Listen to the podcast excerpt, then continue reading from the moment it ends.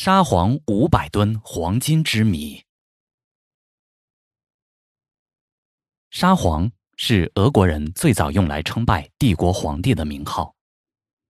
俄罗斯在末代皇帝沙皇尼古拉二世统治期间，整个皇室弥漫着荒淫无道、富奢华贵的风气。在德国十月革命后，由沙俄海军上将哥萨克押送一批黄金。据说这批黄金是沙皇尼古拉二世从民间搜刮来的。有人说，这批黄金最后沉入贝加尔湖畔。还有人说，这批黄金被埋藏在世界的某个秘密基地。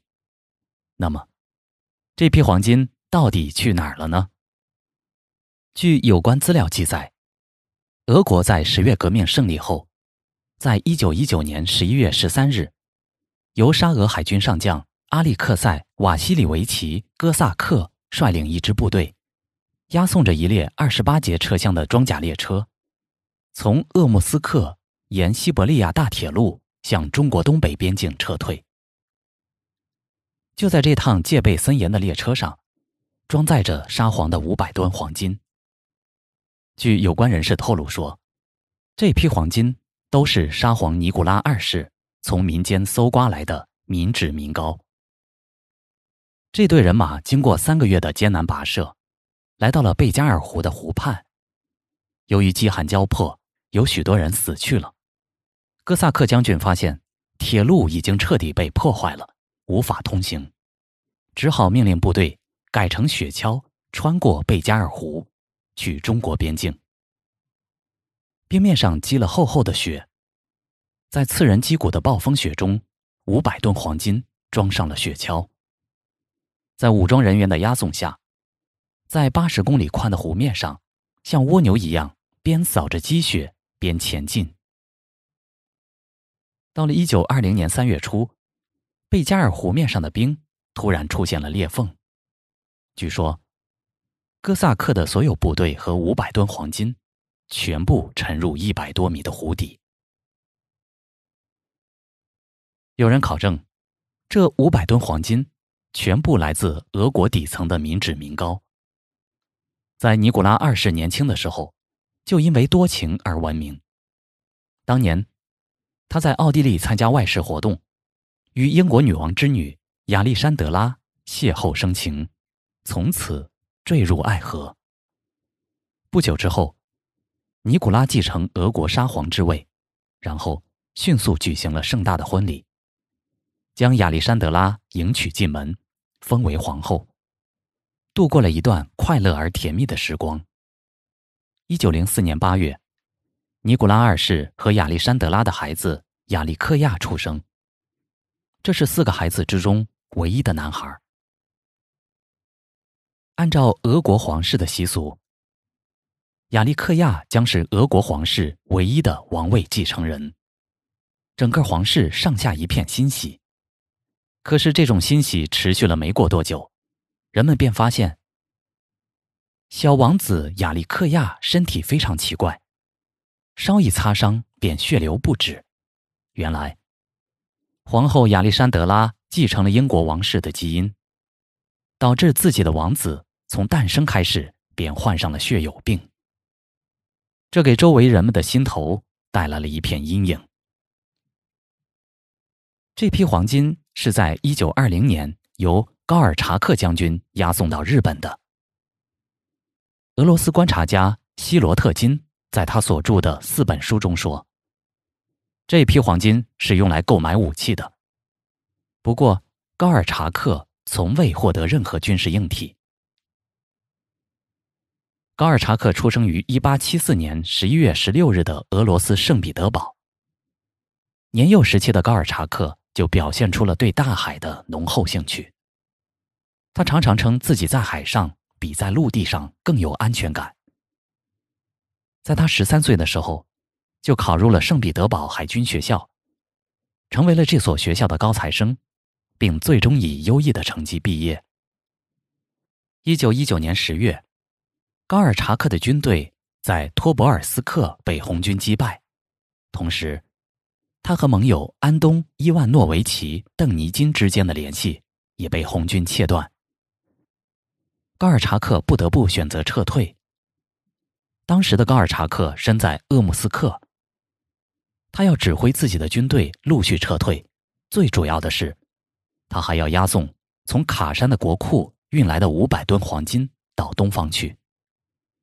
这些黄金是沙皇拨给高尔察克的资费。高尔察克打算将其用作他日东山再起的资金。高尔察克从鄂木斯克出发。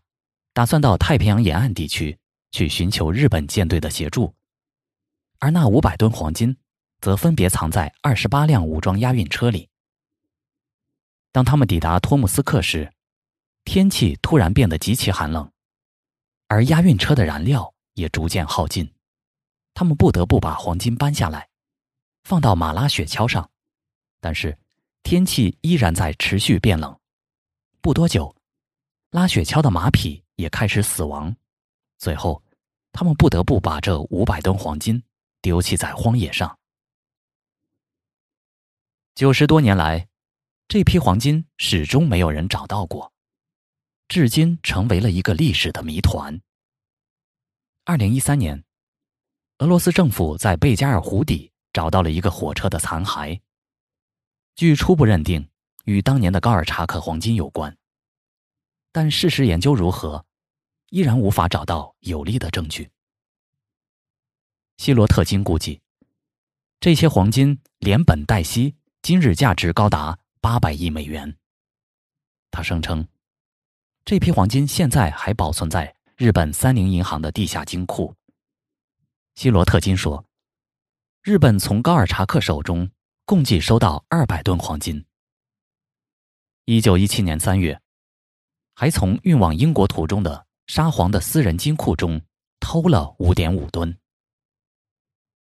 一九九四年，俄罗斯公开文件证明，于一九二零年被布尔什维克处决的高尔察克，至少运送了二十二箱金条到日本。然而，由于缺乏确凿的证据，俄罗斯没能把沙皇黄金问题提交到外交层面解决。俄罗斯媒体报道称。东京已承认，价值二十七亿美元的沙皇黄金依然存放在日本，但日本没有就该问题正式发表评论。事情过去了十八年，有一个生活在美国的沙俄军官斯拉夫·贝克达诺夫公开了身份，并对人讲：“沙皇的这批财宝并没有沉入贝加尔湖，早在大部队抵达伊尔库茨克之前就已经被转移走了。”并且，早已被秘密埋藏了起来。因为当时的形势已经很明朗了，大部队不可能撤退到满洲。不论从哪个方面来考虑，最好的做法就是把这批黄金秘密埋在一个地方。当时我跟一个名叫德兰科维奇的军官奉命负责指挥了这次埋葬黄金的行动。我俩带上四十五个士兵。把黄金转移出来之后，就把他们埋在一座已倒塌的教堂的地下室里。这事办完之后，我们把这四十五名士兵带到了一个采石场上。我和德兰科维奇用机枪把他们通通解决了。在返回的路上，我发现德兰科维奇想暗算我，于是，我抢先一步掏出手枪，把他打死了。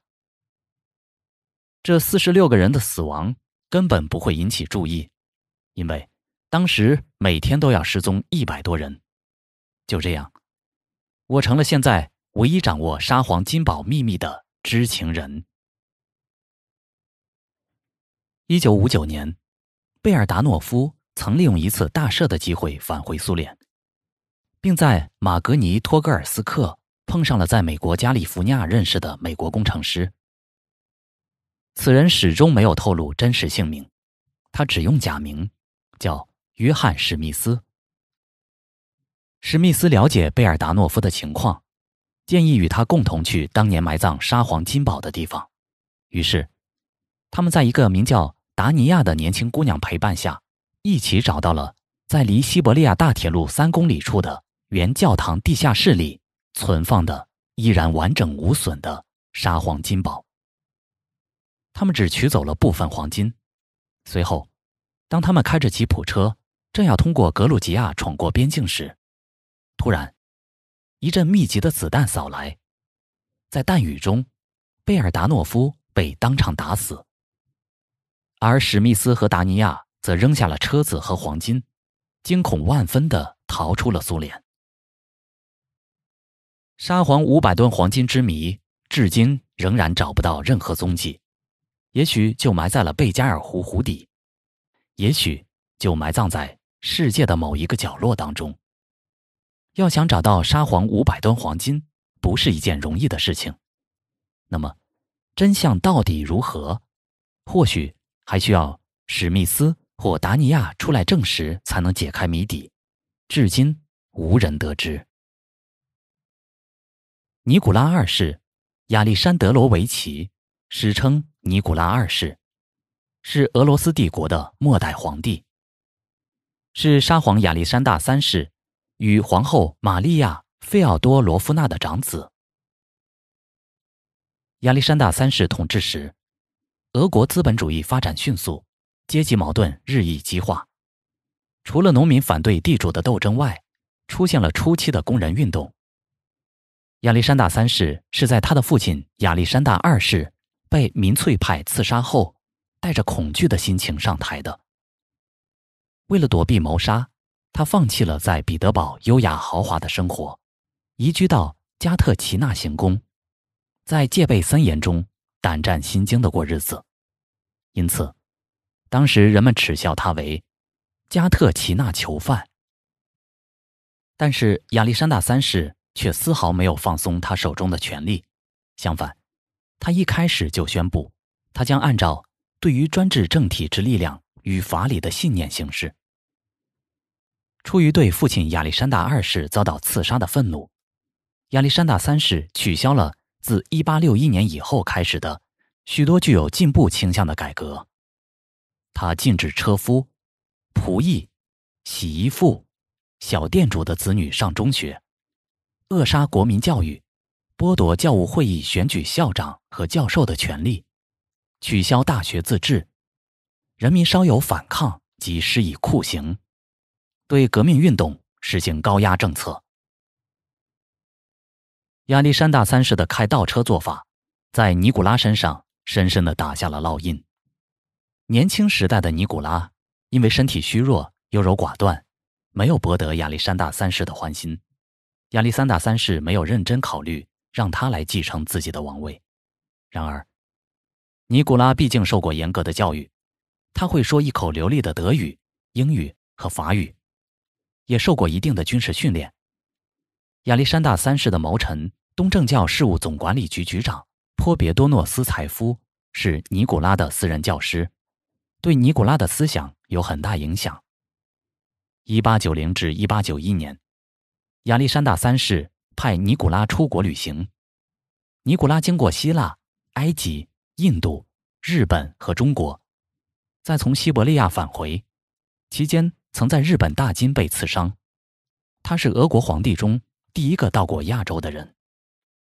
颇别多诺斯采夫曾担心，年轻而缺乏经验的尼古拉二世会受到有损于专制制度的恶势力所包围。他继续扶持尼古拉二世，直到一九零五年。一八九四年十一月十四日，尼古拉二世结婚，婚礼是在东宫举行的。由于扶丧的关系，没有举行什么隆重的仪式。皇后是德国黑森路德维希四世的女儿，名叫阿里克斯，婚后改名亚历山德拉·费奥多罗夫娜。她是一个玩弄权术。歇斯底里般的女人，她倔强、任性，在一定程度上对尼古拉二世起着举足轻重的作用。难怪乎尼古拉二世曾经称皇后为“我绝对信任的人”。一九零五年，俄罗斯在清朝的租界地旅顺被日本攻克以后，首都圣彼得堡发生了流血星期日事件。引发了俄罗斯一九零五年革命。为了稳定国内形势，尼古拉二世签署了整顿国家秩序宣言，宣布，再加上斯托雷平的改革，才勉强粉饰太平，但是又陷入更复杂的巴尔干问题。之后，俄罗斯军队在一战前线损兵折将的消息，更是彻底摧毁了皇帝的小父亲形象。此前，这个形象在俄罗斯百姓心目中保持了几百年。其执政末期，俄罗斯先后爆发了波澜壮阔的二月革命和十月革命，前者推翻了他的统治，后者最终结果了他的性命。关于沙皇五百吨黄金到底是真的存入了贝加尔湖畔，还是藏在中国的某个地区，或者是押送黄金的高尔察克将军已将黄金不得已丢弃在荒野中？我们都不得而知，还需要时间来慢慢探索。